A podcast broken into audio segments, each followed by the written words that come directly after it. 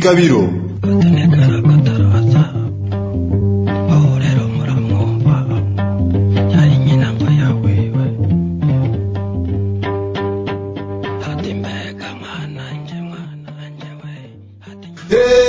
iteka burundi wishime wishimagize imana yakuremye izo kubungabunga Chers auditeurs de Bigabiro Magazine, bonjour et bienvenue dans cet nouvel épisode de Bigabiro, poursuivant l'exploration du processus d'élaboration de l'idéologie du génocide contre les Tutsis dans la région des Grands Lacs, et c'est depuis l'époque coloniale à nos jours, Mushingana Zenoni Chaenzi répond dans le premier épisode suivant des questions formulées par vous, nos auditeurs de Bigabiro Magazine. Cette exploration du processus de l'élaboration de l'idéologie du génocide contre les Tutsis vise-t-elle à culpabiliser les Hutus du Burundi et du Rwanda? Cette exploration vise-t-elle aussi à élaborer une théorie d'une victimisation factice des Tutsis? Les revendications contenues dans le manifeste des Bahutu de 1957 ne sont-elles pas légitimes? Écoutez plutôt Mushingana Zenoni Chaenzi qui s'entretient avec Athanase Karayenga pour Vigabiro Magazine.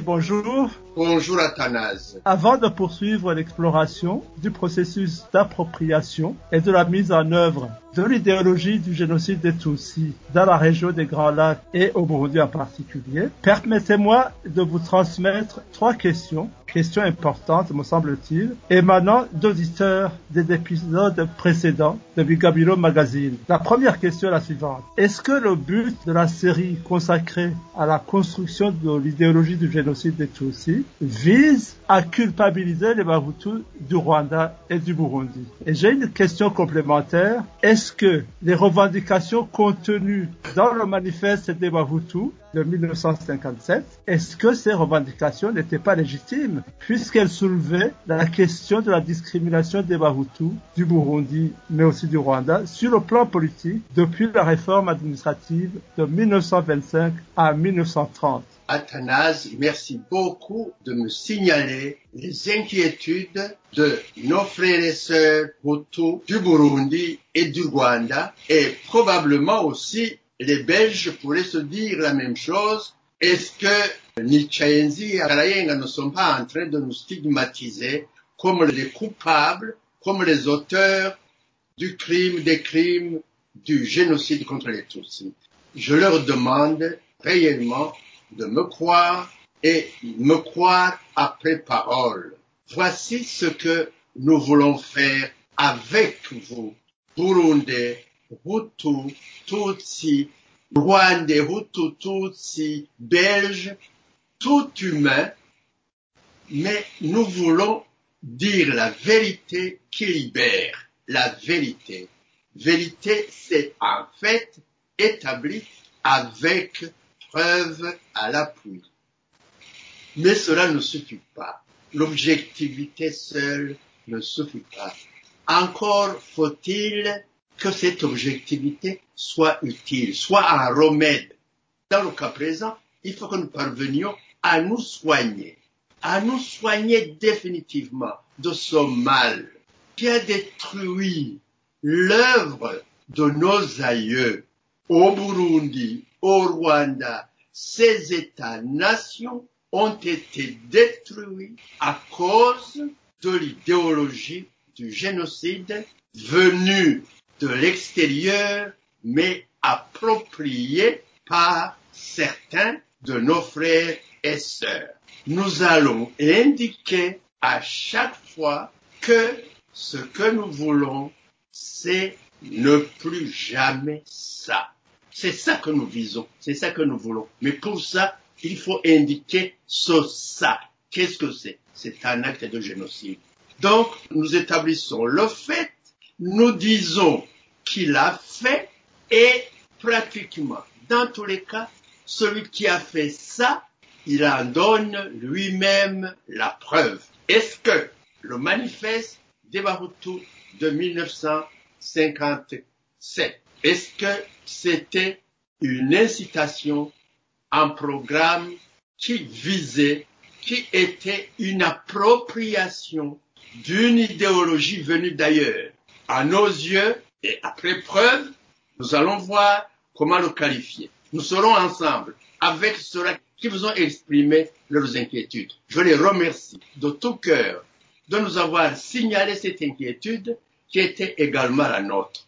Nous n'allons pas, nous n'allons pas que chacun se rassure, accuser une ethnie de crimes dont il n'est pas responsable et dont il n'a pas lui-même fourni la preuve.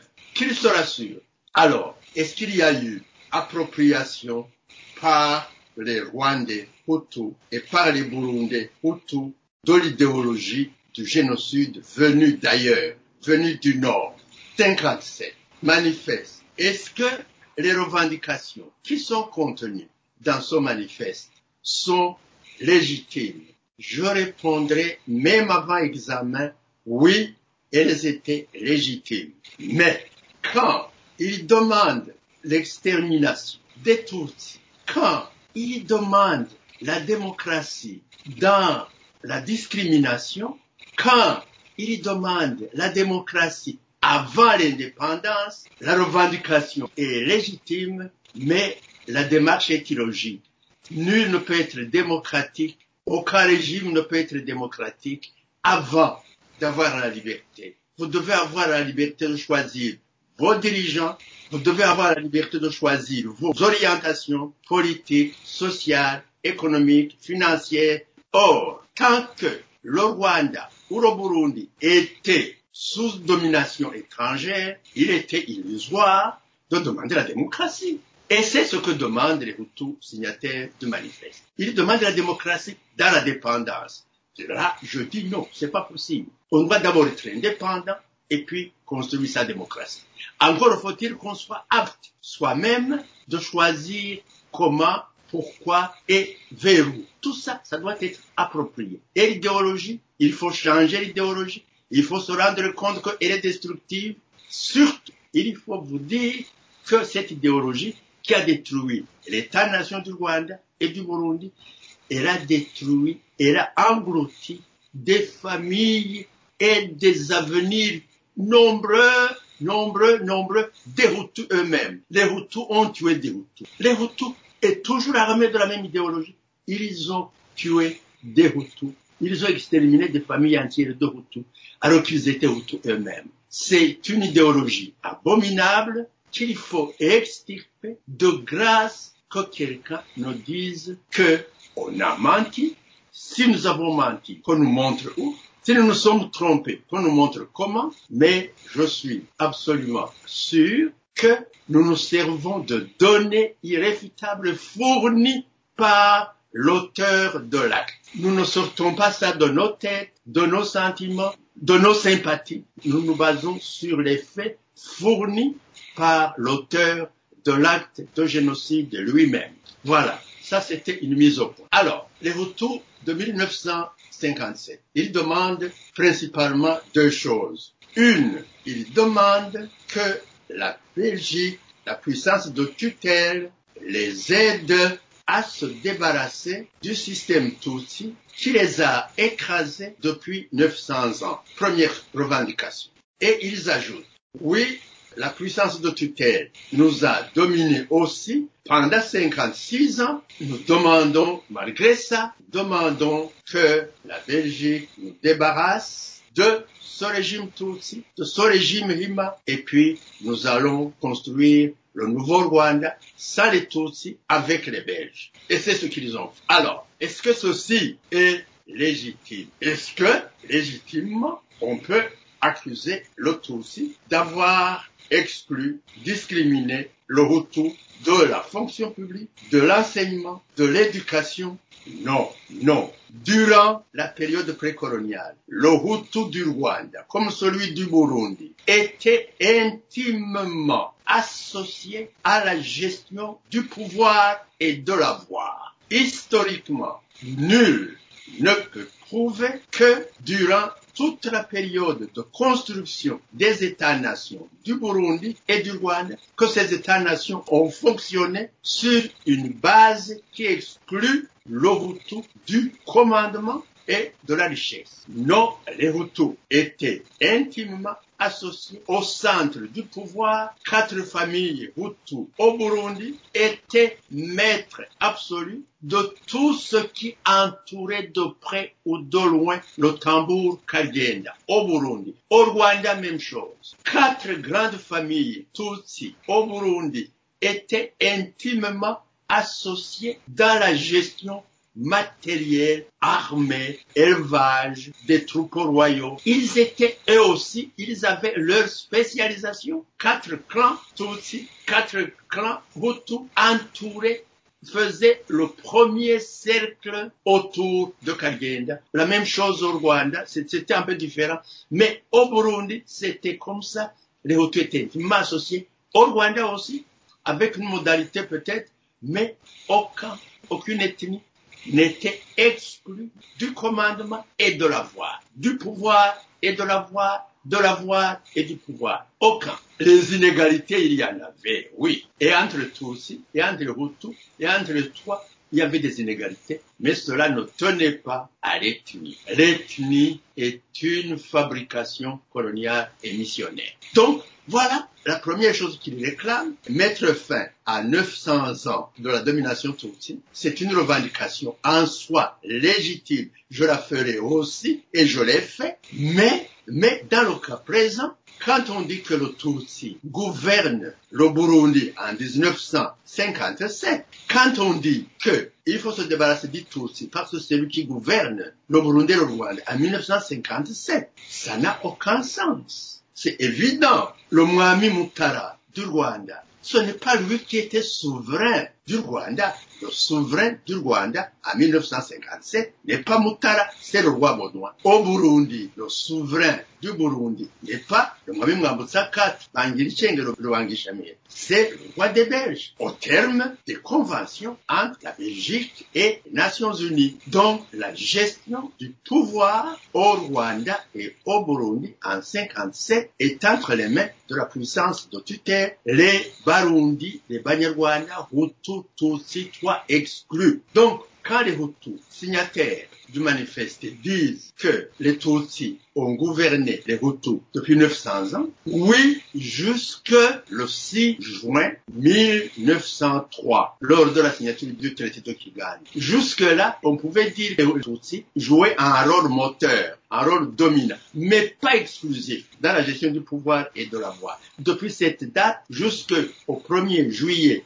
1962, date de l'indépendance du Burundi, les Tutsis ne jouent aucun rôle dans la gestion du pouvoir? Au niveau, au plus haut niveau. C'est la Belgique, c'est le roi des Belges qui est responsable de tout ce qui se passe de bon ou de moins bon, même de mauvais, au Burundi et au Rwanda. C'est lui qui est responsable. S'il y a injustice du chef Tutsi ou du Muganwa, quel qu'il soit, s'il y a injustice à l'égard d'un Hutu, eh bien, le responsable n'est pas ce coupable-là. Le responsable, c'est l'agent envoyé par la Belgique au terme des accords conclus entre le mandant et le mandataire. Il faut qu'on soit clair sur ces choses. Deuxième chose, quand les neuf signataires du manifeste signent ce manifeste, je pense que ce n'est pas une bonne chose qu'ils signent un document dont ils ne sont pas auteurs. Comment peut-on signer un document dont on n'est pas auteur?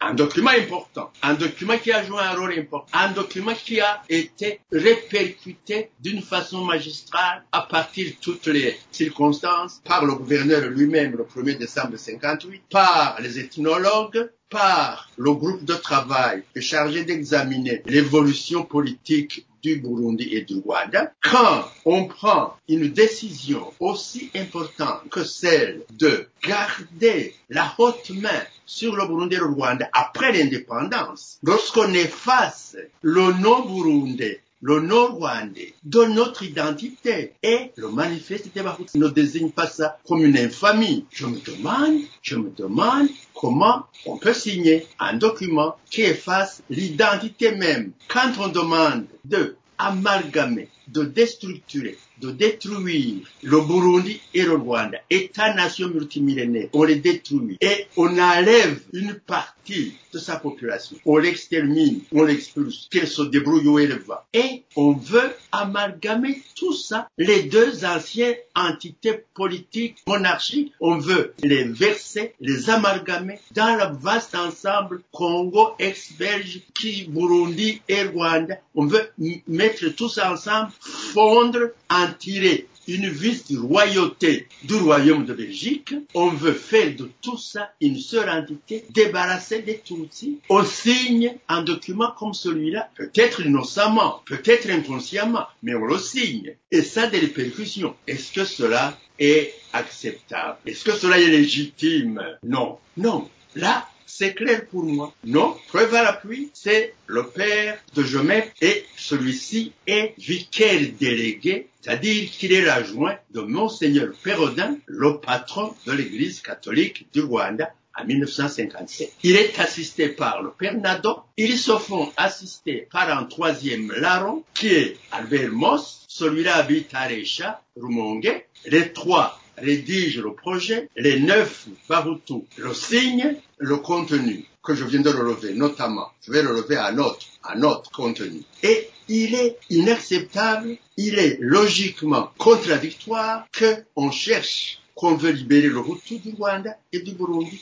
en enchaînant dans un autre ensemble où le Hutu ne jouera aucun rôle jusqu'en 1994. Le Hutu du Rwanda n'est pas l'homme que Pérodin et Logis veulent mettre au pouvoir à leur place. Non, ils veulent que le Rwanda et le Burundi soient gouvernés par un Rwandais. Ils ne cherchent pas un Hutu Rwandais pour gouverner le Rwanda. Et puis après, après avoir tout concassé, les débris du Rwanda et du Burundi les fondre ensemble, mettre à la tête au moins un Hutu, soit Burundais, soit Rwandais. Non, ils veulent Kayibanda qui n'est ni Hutu ni Rwanda. Mbonyumutwa qui est Hutu, Rwandais, ils n'en veulent pas. Celui-là, on le met pour le décor pendant quelques mois et puis à l'approche de, des élections de 1961, Mbonyumutwa est remercié en faveur de Kayibanda auquel on donne définitivement les attributs de chef de l'État du Rwanda. Kayibanda, nous l'avons dit, il n'est pas Hutu, il n'est pas Rwandais, mais on préfère son no son Rwandais à un quelconque Rwandais ou Burundais. Il y avait pourtant parmi les auteurs du manifeste des hommes d'une valeur exceptionnelle. Je les connais, je les ai côtoyés. On a fréquenté le même établissement qui s'entoure. En 1953, Anastase Makuza, le père de, du premier ministre Makuza, du président Kagame, son père Anastase Makuza était un Mushingandae véritablement. Il y avait un autre Hutu, signataire du même manifeste, Isidore Zeiman, un homme excellent. Et tout était réuni pour qu'on choisisse parmi les signataires, ils étaient éminents pratiquement tous. Seulement je ne les connais pas, mais ce que je connais, les deux, ils étaient de très très haut niveau. Mais cela on en veut. Pourquoi? Parce qu'ils sont. Le résultat de ceci, ça a été que les Hutus du Rwanda n'ont pas vu le jeu réel qui s'est joué contre eux. Quand Kayibanda a reçu les pleins pouvoirs après l'indépendance, qu'est-ce qu'il a fait? Il a opposé les Hutus aux Hutus. Il a opposé les Hutus du sud, Karama, contre les Hutus du nord, Amakiga. Il les a opposés. Ils se sont exterminés. Il les a exterminés quand Kayibanda a été renversé en 1973. C'est Habyarimana qui l'a remplacé, qui l'a renversé, qui a suivi le même cheminement. Les Hutus du Nord ont exterminé les Hutus de chez Kayibanda, abanyanduka Abanyanduka. Ils les ont exterminés. Je vous demande, je le demande à mes frères et sœurs d'écouter, de réécouter les 22 épisodes de La Voix de l'Amérique. C'est absolument épouvantable d'entendre comment les Hutus ont exterminé les Hutus sous l'instigation de Monseigneur Pérodin. Il les a opposés, ils se sont exterminés jusqu'au point où le Front patriotique a attaqué. La guerre a duré quatre ans. Pendant ces quatre ans, ces minorités de la minorité des minorités a fini par gagner la guerre de libération nationale parce que les Hutus étaient totalement en débandade, sans aucune confiance entre eux, sans aucune coordination entre eux. Ils ont eux-mêmes provoqué leur propre chute en aidant pratiquement l'attaquant. Et finalement, le Front patriotique a gagné la guerre à cause de l'auto-affaiblissement, de l'autodestruction des Hutus entre eux. Allez voir le manifeste débat. Jusqu'aujourd'hui, ce que je recommanderais, c'est ceci. De grâce,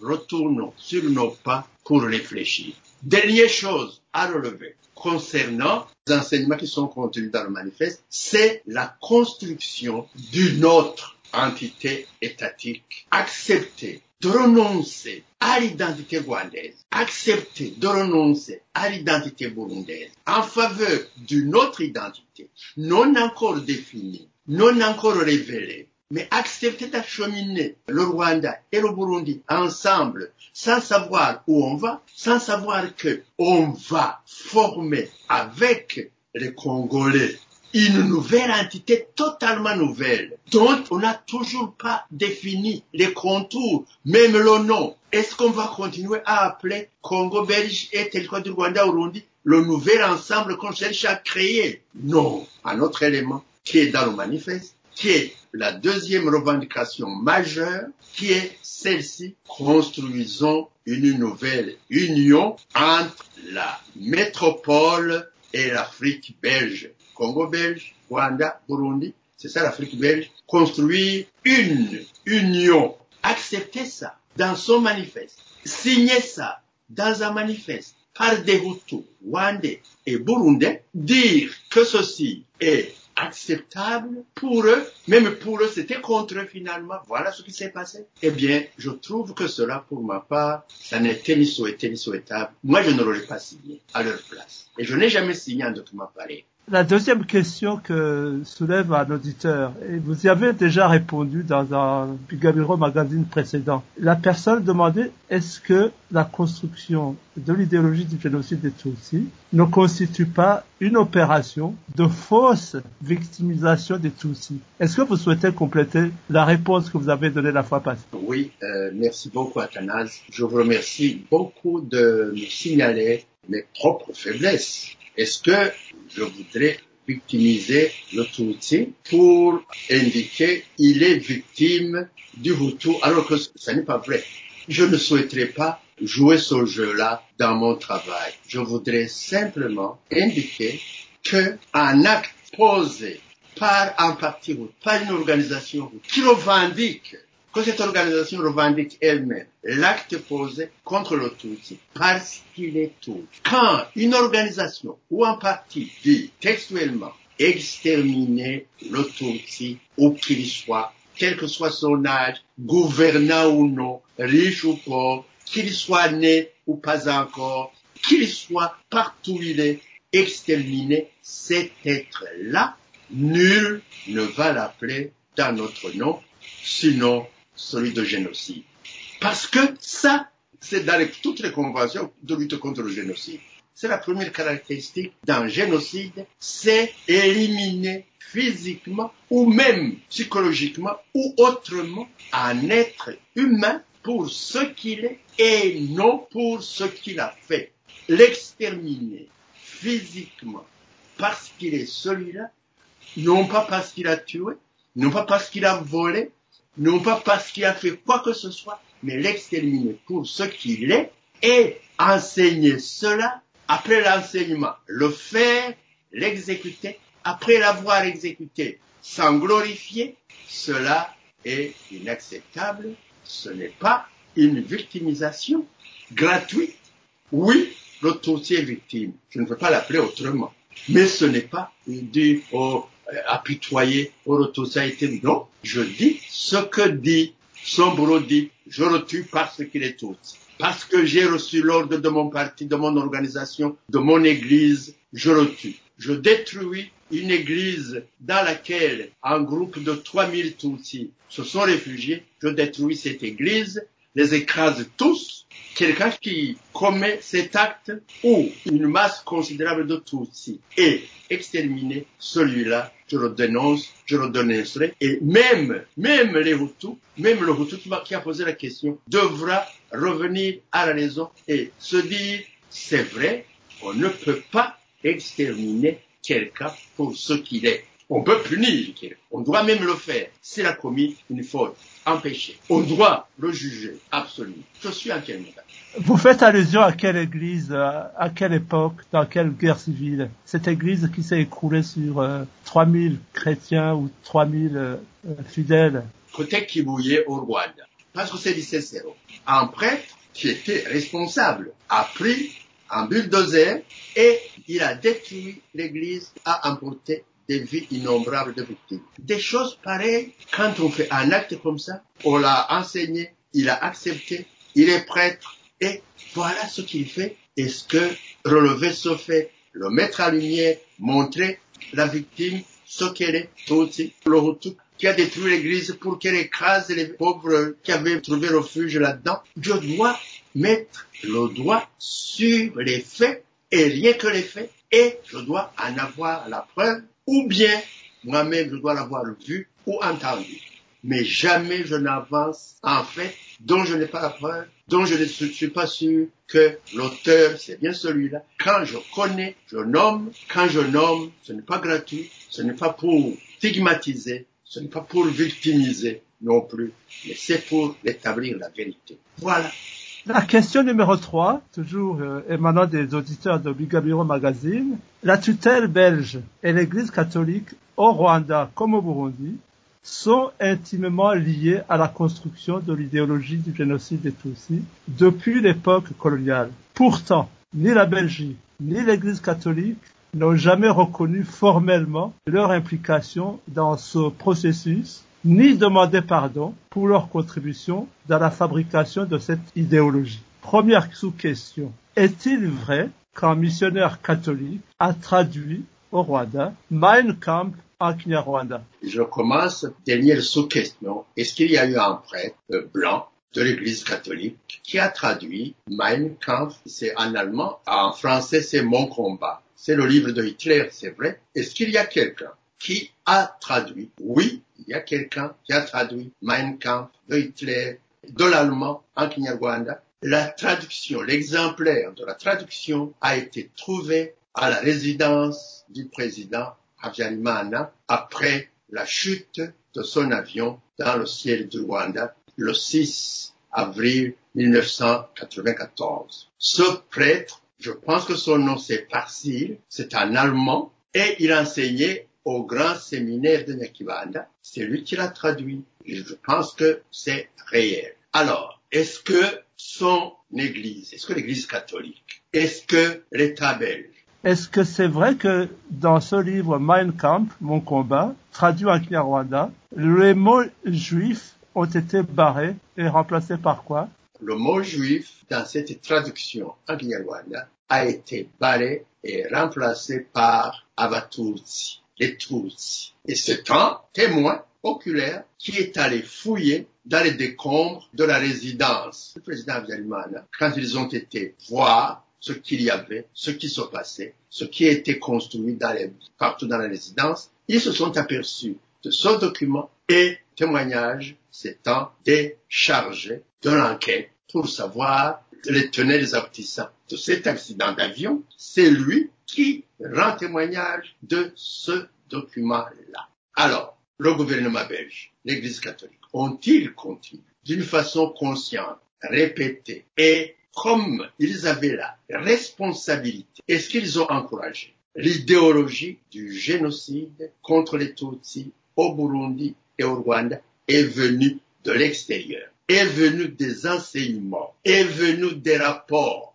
est venue des documents Le premier document n'est pas, c'est vrai, Hans Meyer n'est pas belge, il est allemand. Il était en mission pour évaluer les résultats de la colonisation allemande au Burundi et au Rwanda en 1916. C'est un Allemand qui évalue le travail de son gouvernement impérial de l'Allemagne. Il n'est pas belge, il n'est pas de l'église catholique probablement, il est allemand. Mais après lui, d'après Hans Meyer. Eh bien, il y a eu appropriation. La première appropriation, c'est le manifeste des Bahutu qui trace la voie, qui trace qui donne les bases idéologiques, pas scientifiques. Le manifeste des Bahutu n'est pas scientifique, n'est pas basé sur la réalité historique. Quand on dit que les Hutus du Rwanda et du Burundi étaient exclus de la gestion de l'État-nation du Burundi ou du Rwanda avant la colonisation et l'évangélisation, ceci me semble inexact.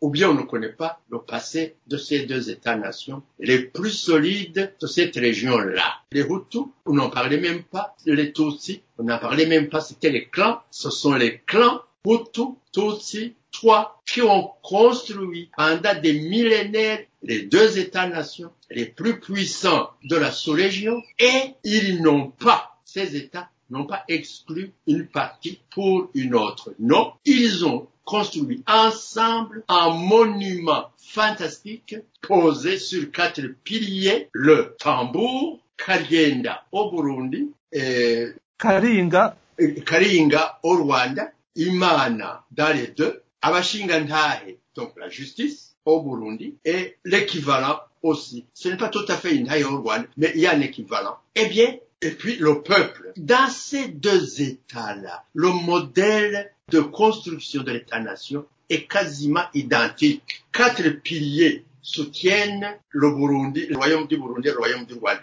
Quatre piliers. Le tambour, Dieu, la justice et le peuple. Et le peuple. Beaucoup de gens, beaucoup d'historiens, Athanase, beaucoup d'historiens n'ont pas vu la source de la loi au Burundi et au Rwanda. La source de la loi qui gouverne, qui organise l'ordre dans ces deux États, l'origine, le législateur n'est pas le Mwami. Le législateur n'est pas le Mushingantai. Le législateur, c'est le peuple burundais et rwandais. Qu'est-ce que ça veut dire? Ça veut dire que le peuple, le petit peuple, le, tout le monde, en définitive, petit, grand, riche, pauvre, gouvernant ou non, tous, pourvu qu'ils soient burundais, pourvu qu'ils soient rwandais, tous étaient habilités à adopter une coutume. Prenons un exemple. Un jeune homme veut une fiancée dans les deux pays. Qu'est-ce qu'il fait? Il cherche une dot. Son père cherche une dot. Il se rend chez le père de la fiancée et paye la dot. Ça, c'est une coutume. Mais cette coutume, une fois qu'elle est répandue à travers tout le Burundi, à travers tout le Rwanda, cette coutume devient loi. La coutume trouvée valable par le peuple, c'est cette coutume qui engage tout le monde. Aucun ne peut enfreindre cette coutume devenue loi, ni au Burundi, ni au Rwanda. Le Mwami ne peut pas, il doit l'observer. Le Mushingantahe ne peut pas, il doit l'observer. Kiranga ne peut pas, il doit l'observer et la faire observer. Donc, le peuple, c'est le législateur suprême dans les deux pays. On oublie que ces deux États étaient les plus solides qu'on puisse imaginer, étaient les mieux gérés, étaient les mieux dotés au plan juridique, au plan philosophique, depuis des millénaires. J'en veux pour preuve quand les Burundais eux-mêmes ou les Rwandais trouvent quatre piliers, qu'ils les fabriquent eux-mêmes, qu'ils posent dessus l'État-nation, qu'ils disent, voilà, vous, clan de tel, vous allez vous occuper de ce secteur, qui s'occupe des dépouilles mortelles du roi et des reines. C'est tel clan. Qui s'occupe du Muganuro au Burundi et au Rwanda. C'est tel clan. Hutu. Les Tutsis n'en savent rien. Dans ce domaine-là, ils sont complètement nuls. Les Hima n'en parlons pas. Les Batimbo non plus, ce sont des Hutus, c'est pas des Batusi.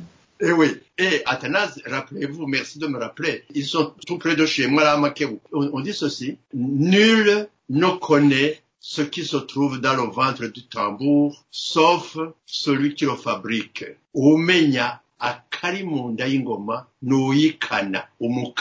Oh, les tambourinaires de Makebuko babita ceux qui ont pour métier de fabriquer le tambour. Cela seul connaissait les secrets du tambour. Connaître, pénétrer, être dépositaire des secrets du tambour du Burundi ou du Rwanda, honneur suprême, honneur des honneurs. Ces hommes étaient dotés, étaient choyés par le pouvoir. Ils avaient le pouvoir politique, ils avaient une spécialisation, ils avaient la voix comme n'importe quel Tutsi et plus que n'importe quel Tutsi. Voilà, c'est comme ça que nos pères, nos ancêtres ont bâti les deux États sous les quatre piliers. Le législateur suprême et unique, c'est le peuple. Le Mwami, le Mushingandaï, Kiranga sont les envoyés de Dieu pour aider à organiser ces États-là. La Belgique et l'Église catholique viennent perturber ce bel ordre qui existait depuis des millénaires, participent à la construction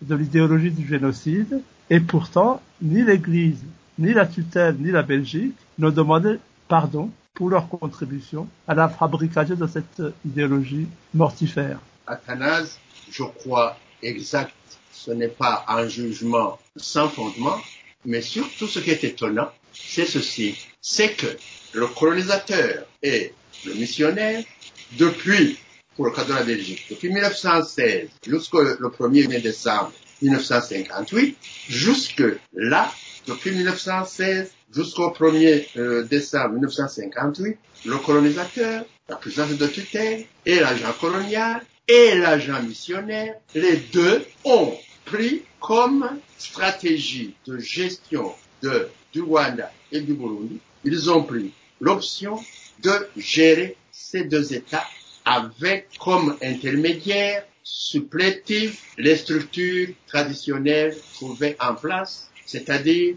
Mwami, chef, sous-chef, Abashingantahe, c'est avec cela que le missionnaire et l'agent de la tutelle ont géré les deux États de 1916 au 1er décembre 1958. C'était pour eux la solution la plus efficace, la moins coûteuse et c'était en définitive une stratégie bien pensée, bien mise au point pour leur profit. Et le Tutsi, qu'est-ce qu'il a fait devant cette situation d'administration indirecte? Et pas seulement d'administration indirecte, mais d'évangélisation indirecte. Le missionnaire évangélisé indirectement par chef. C'est le chef qui est sollicité par le missionnaire pour donner le bon exemple, pour que les administrés du chef soient attirés par son exemple. Le chef est appelé à se faire baptiser en premier. Comme ça, tous les administrés seront convaincus rapidement dans le contexte de notre pays, de Rwanda. Quand le chef fait quelque chose, eh bien, les administrés ont tendance à faire comme le chef. Il va faire autrement. Qui va adorer Kiranga quand le chef est allé adorer à l'église? Qui? Qui va dire non? Ça vient des colonisateurs, moi je ne prends pas. Eh bien, l'église catholique a adopté la même démarche dans son domaine que l'agent colonial. On administre via la structure trouvée en place, on évangélise via la même structure. Et le Tutsi a répondu positivement. Il s'est fait bâtir. Le chef en premier, sauf Mwango, et Banzabugabo, les deux que je connaisse parmi les grands, les deux sœurs. Mais tous les autres se sont fait baptiser. C'est ainsi que mon père s'appelle Joseph, nom baptême. Nom de famille. Il s'appelle Joseph pourquoi? Parce que il était un des hommes préférés par le Muganwa Mboneko à Mugera. Mon père était un de ses favoris. Quand mon père a été se faire baptiser à Giheta, eh bien, mon père, on lui a demandé, vous voulez vous appeler comment? Il a dit, moi, je veux m'appeler comme Dataouj, comme mon patron. Ils ont dit, mais quel est votre patron Il a dit, c'est Boneko qui s'appelle Joseph. Le prêtre lui a dit, bon, désormais, vous allez vous appeler Joseph. Ma mère a fait la même chose parce que la grande dame de Makel s'appelait Monica. Ma mère s'est fait appeler Monica. Et voilà comment les Tutsis ont répondu positivement. L'école, ils ont répondu positivement. Les congrégations religieuses, ils ont répondu positivement. Ils ont marché avec. Mais arrivé en 1957, ils ont dit, nous voulons indépendance. Nous voulons que le Burundi et le Rwanda soient libérés du colonialisme. Nous voulons que le système colonial meure. Le colonisateur et le missionnaire ont dit, c'est vous qui allez mourir avant la mort du colonisateur. Vous allez voir. Et c'est le 1er décembre 1959 que le divorce est consommé entre la puissance de tutelle et le dirigeant Tutsi du Burundi et du Rwanda. Là, le divorce est consommé La sentence est prononcée le 1er décembre 1958 par qui Par le représentant au plus haut niveau de l'État de la puissance de tutelle au Burundi et au Rwanda, qui est le gouverneur et vice-gouverneur général du Congo belge, Jean-Paul Rabo. C'est lui qui prononce l'acte de divorce entre la puissance de tutelle et le royaume du Burundi. C'est lui qui prononce le verdict au tort du tout. Un, ce qui lui est reproché n'est pas exact. Il est reproché au Tutsi d'être gouvernant du Burundi et du Rwanda. Cet homme qui prononce la sentence, qui dit que c'est le Tutsi qui gouverne, à ce moment-là, à cette période-là, à cette seconde-là, j'ose croire que je ne me trompe pas en disant que décidément la vérité historique n'a plus de valeur dans certaines circonstances et dans la bouche de certaines personnes. Dire que 1er décembre 1958, c'est le Tutsi qui gouverne le monde et le Rwanda, c'est une ineptie totale. C'est lui, cet homme-là, qui prononce la sentence autour du Tutsi, qui les gouverne, qui gouverne le Burundi, qui gouverne le Rwanda, et qui est par conséquent responsable de tout ce qui se fait au Burundi et au Rwanda, en bien ou en mal. C'est lui qui est responsable. S'il y a un Tutsi qui commet un quel qu'il soit, s'il y a un Muganwa qui commet un quel qu'il soit, ce n'est pas le coupable qui est responsable de ce c'est le tuteur, le Mwami Mwambutsa, le Mwami Mutara ne peuvent même pas signer sur un papier, quel qu'il soit, même sur leur carnet de chèques, de leur compte en banque, le Mwami Mwambu, qui n'est plus mineur en termes d'âge, mais qui est mineur au terme de la loi de la tutelle, Mwami Mwambu est mineur par rapport à n'importe quel euh, petit agent colonial. Tara est considéré comme un mineur au terme de la loi en vigueur à cette époque. C'est donc le résident qui doit contresigner même le chèque signé par Mwambutsa pour retirer son argent de son compte. Et Moutara la même chose. Dire que cet homme, c'est lui qui gouverne, c'est cet homme considéré comme mineur, donc irresponsable, terme de la loi même du colonisateur. Dire que c'est celui qui gouverne, c'est une ineptie et ça c'est un mensonge, un peu plus. Tant pis. Eh bien, voilà des choses qui sont inacceptables.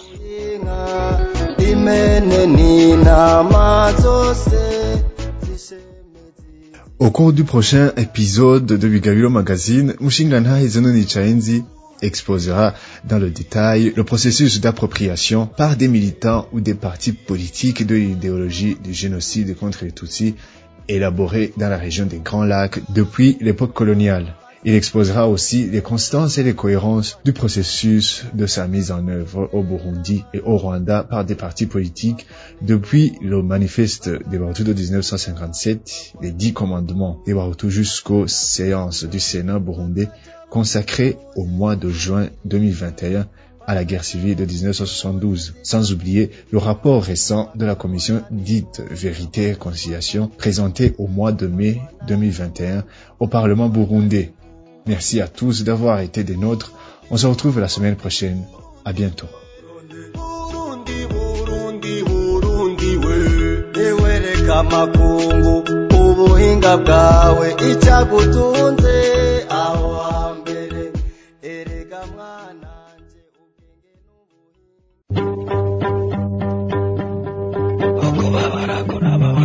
Bikabiro